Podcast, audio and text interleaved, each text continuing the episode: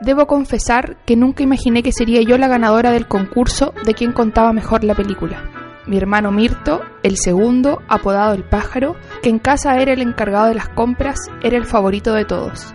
Incluso yo hubiese votado por él a ojos cerrados. Él siempre fue alegre y parlanchín, y andaba todo el día contando cosas que le ocurrían. Tenía mucho sentido del humor. La contadora de películas, Hernán Rivera Letelier, 2009. Proyecto financiado por el Fondo Nacional de Fomento del Libro y la Lectura, convocatoria 2019.